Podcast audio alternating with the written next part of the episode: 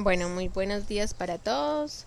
Eh, periódicamente les voy a estar entregando unos postcards sobre los temas de la media técnica en conservación de los recursos naturales.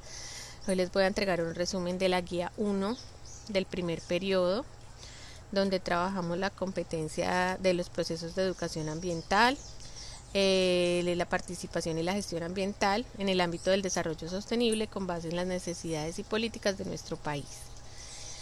Eh, los resultados de aprendizaje a los cuales se asocia esta guía están asociados a la caracterización de la problemática socioambiental y participativa de la comunidad, a la aplicación de instrumentos y herramientas de acuerdo con la política sectorial y la normatividad ambiental, a elaborar herramientas e instrumentos que permitan el desarrollo de las metodologías de educación ambiental, apoyar programas de educación ambiental de acuerdo a la normatividad y a utilizar técnicas didácticas para los procesos de educación ambiental. Estos componentes de educación ambiental los vamos a seguir trabajando en la guía 2.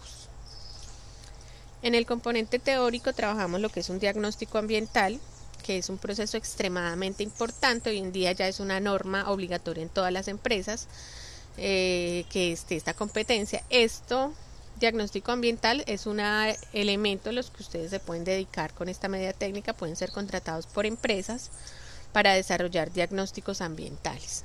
Un diagnóstico ambiental es un proceso que se realiza para mejorar la imagen ambiental de una empresa, de un proyecto, y tiene diferentes elementos importantes en los cuales están enmarcadas las etapas para realizarlo.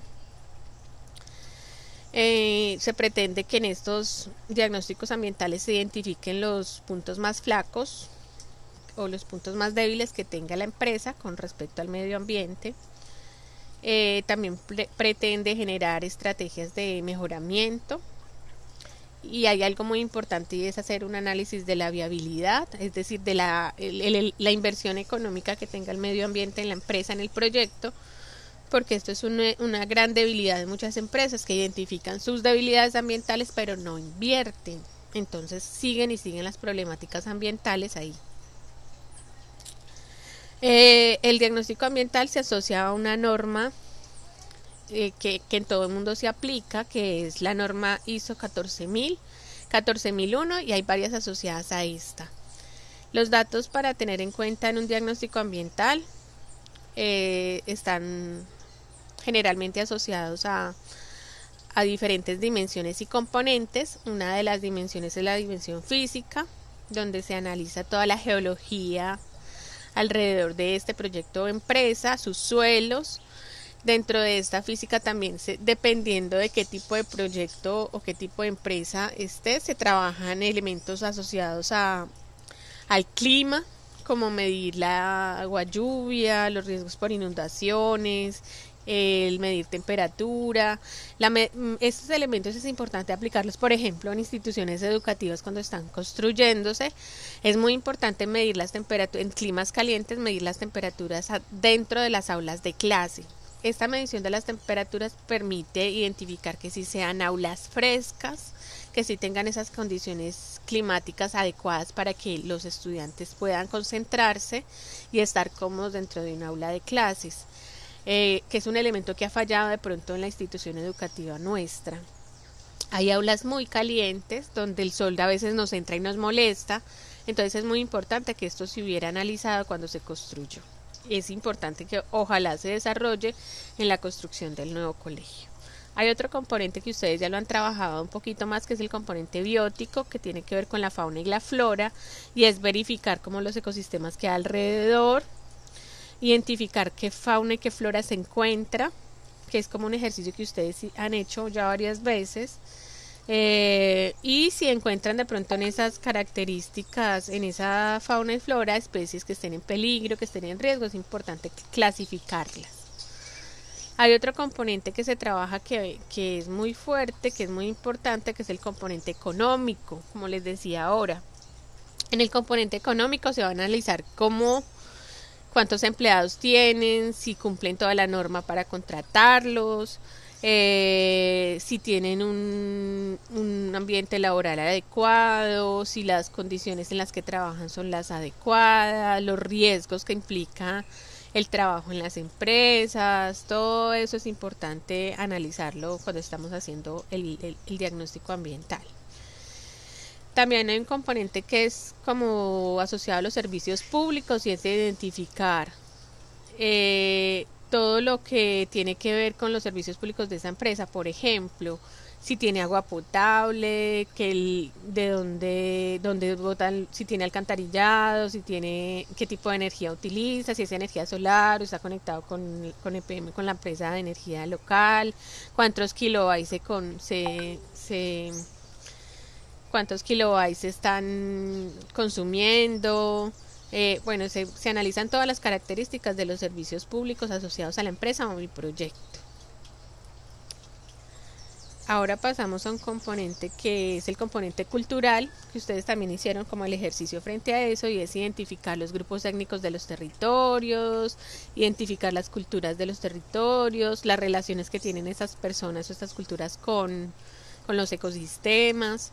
Eh, también es importante identificar cómo viven esas comunidades, cuáles son, cuál es el sentido de pertenencia hacia ellas y el arraigo identificar los símbolos culturales, las tradiciones, las fiestas, todo ese tipo de cosas es importante trabajar. También es importante identificar cómo es el comportamiento demográfico. Por ejemplo, en Necoclé hay muchas migraciones, aquí hay personas de todas partes del país. Entonces es interesante llegar a por qué, porque hay gente paisa acá, porque hay gente Cartagena. Entonces es como estudiar un poquito la historia frente a estas comunidades. Está el potencial arqueológico, que el potencial arqueológico, por ejemplo, para Necoclí es muy alto y es estudiar si, hay, si en nuestros territorios vivieron antepasados, qué patrimonio histórico han dejado y también es importante analizar la capacidad institucional de proteger ese patrimonio. En Necoclí esto está grave eh, y es importante empezar a fortalecerlo muchísimo. También hay algo que se trabaja en este componente, si hay conflictos o si han habido conflictos en los territorios, por ejemplo, si habían antes que habían masacres, habían enfrentamientos entre entre las FARC y los paramilitares y todo ese tipo de cosas es importante como estudiarlos y comprenderlos dentro del diagnóstico ambiental.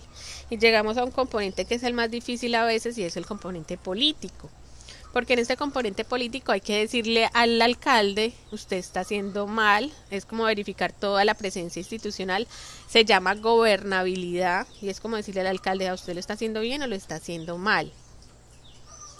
En este momento, por ejemplo, si nosotros fuéramos a analizar el componente del agua, el agua en Necoclí, hay agua, tenemos dos ciénagas inmensas cargadas de agua, pero tenemos un problema que es político y es que no existe una capacidad y eficiencia administrativa para manejar este recurso y eso está generando una debilidad en que, en que la gente no le llegue el agua, aún teniendo agua por cantidades, no se está logrando generar un servicio efectivo. Entonces ahí encontramos la importante que es la política y con esos componentes logramos lo que es un diagnóstico ambiental. Luego ese diagnóstico ambiental lo vamos a trasladar a un mapa. Los mapas son una herramienta maravillosa que nos permiten interpretar una cantidad de cosas sin necesidad de leer algo, únicamente visualizando las características que el mapa nos ofrece. Entonces son eh, herramientas muy usadas en todos los que trabajamos a, nivel ambiental, aunque los mapas son herramientas que utilizan cualquier persona de cualquier profesión. Por eso es tan importante aprender a interpretarlos, porque si ustedes aprenden a interpretar un mapa general como el que tuvieron que hacer en el ejercicio, pueden llegar a sus profesiones a interpretar cualquier tipo de mapa. Por ejemplo, en medicina es muy importante tener una conciencia y tienen que conocer el mapa del cuerpo humano, comprender dónde están los órganos, delante de qué, y eso es algo que tienen que estudiar profundamente. Pero cuando ustedes comprenden cómo funciona un mapa, ustedes van a poder desarrollar mucho mejor este tipo de competencias. Todas las áreas del conocimiento tienen mapas incluidos. Entonces esto es una herramienta que la van a utilizar en sus vidas, en muchas carreras y en muchas profesiones y todo el tiempo. Es muy utilizada y muy importante porque en un mapa podemos encontrar toda la información que necesitamos para comprenderlo. Eh, llegamos a un componente que es un componente que no solo vamos a trabajar en este periodo, sino que vamos a trabajar un poquito más fuerte en el segundo periodo y es la educación ambiental. La educación ambiental es algo que nosotros tenemos dentro de nosotros, que nacimos con la educación ambiental ahí en pleno pero se, existe un componente que es el de formación, el educativo, el que nos enseñan a ser unas personas realmente ambientalmente responsables o no. Uno se pregunta por qué hay personas en este momento de la existencia que tiran basuras a la calle. Resulta que esas personas tienen un vacío en su educación, algo no fue bien formado asociado a eso muchas veces es desconocimiento, es decir, muchas personas tiran la basura al suelo no porque quieran hacerle daño al planeta, sino porque no tienen claramente una conciencia de lo que eso significa o implica. Entonces, eh, a veces es la falta de esa conciencia hacia la acción-reacción, todo lo que yo hago que genera. Entonces, eh, eso es importante empezarlo a trabajar y ahí es donde está la mayor debilidad de la educación ambiental. Por eso es tan importante volver a formar a todas esas personas porque muchas personas al tener la conciencia del daño que hace su basura al tirarla, no la vuelven a tirar nunca más. Por lo menos ya la piensan para tirarla. Entonces es importante trabajar en la educación ambiental. La educación ambiental está caracterizada en dos momentos de la vida. Una es el colegio, cuando entramos a preescolar, empiezan a darnos una formación en características ambientales sobre cuidar nuestro cuerpo, cuidar nuestro planeta, cuidar nuestro entorno.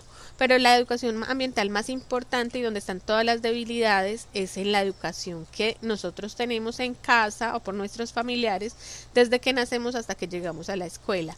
Ahí es donde se forma la conciencia ambiental realmente y se encuentran una gran cantidad de pronto de conflictos. A todos nos enseñan siempre mantener nuestra casa limpia.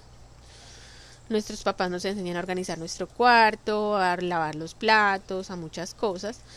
Eh, pero de pronto no nos faltan mostrarnos eso en otro contexto. Entonces nosotros sabemos que en nuestra casa y en nuestra casa mantenemos todo limpio y si no lo hacemos nos regañan. Pero en la calle no tenemos a nadie que nos regañe, entonces a veces de pronto por eso tiramos la basura, porque no, no comprendemos o no tenemos a alguien que nos presione. Y ahí es donde hay que empezar a trabajar para que la educación sea un poquito más integral. La educación ambiental a nivel de los colegios se trabaja por medio de algo que se llaman los PRAE, que son los proyectos ambientales escolares, que más adelante con lo que están haciendo en el colegio de rotar por todos los proyectos van a conocer un poquito más de ellos, aunque en la segunda guía los vamos a trabajar un poquito más. Y son estrategias pedagógicas que nos enseñan a comprender las problemáticas ambientales de los territorios para buscar soluciones eh, y donde nosotros como estudiantes aportemos a esos cambios. Eso es como lo más importante. Con esto terminamos la primera guía y todo un resumen de lo que debimos aprender en nuestra primera guía. Espero que haya sido clara para ustedes. Recuerden que tenemos que ser los héroes ambientales del siglo XXI. No quiero que ninguno de nosotros vuelva a arrojar basuras al suelo, dañar los animales y hacer todo este tipo de actividades que de pronto dañan el planeta. Nos encontramos en un nuevo encuentro y que tengan un feliz día.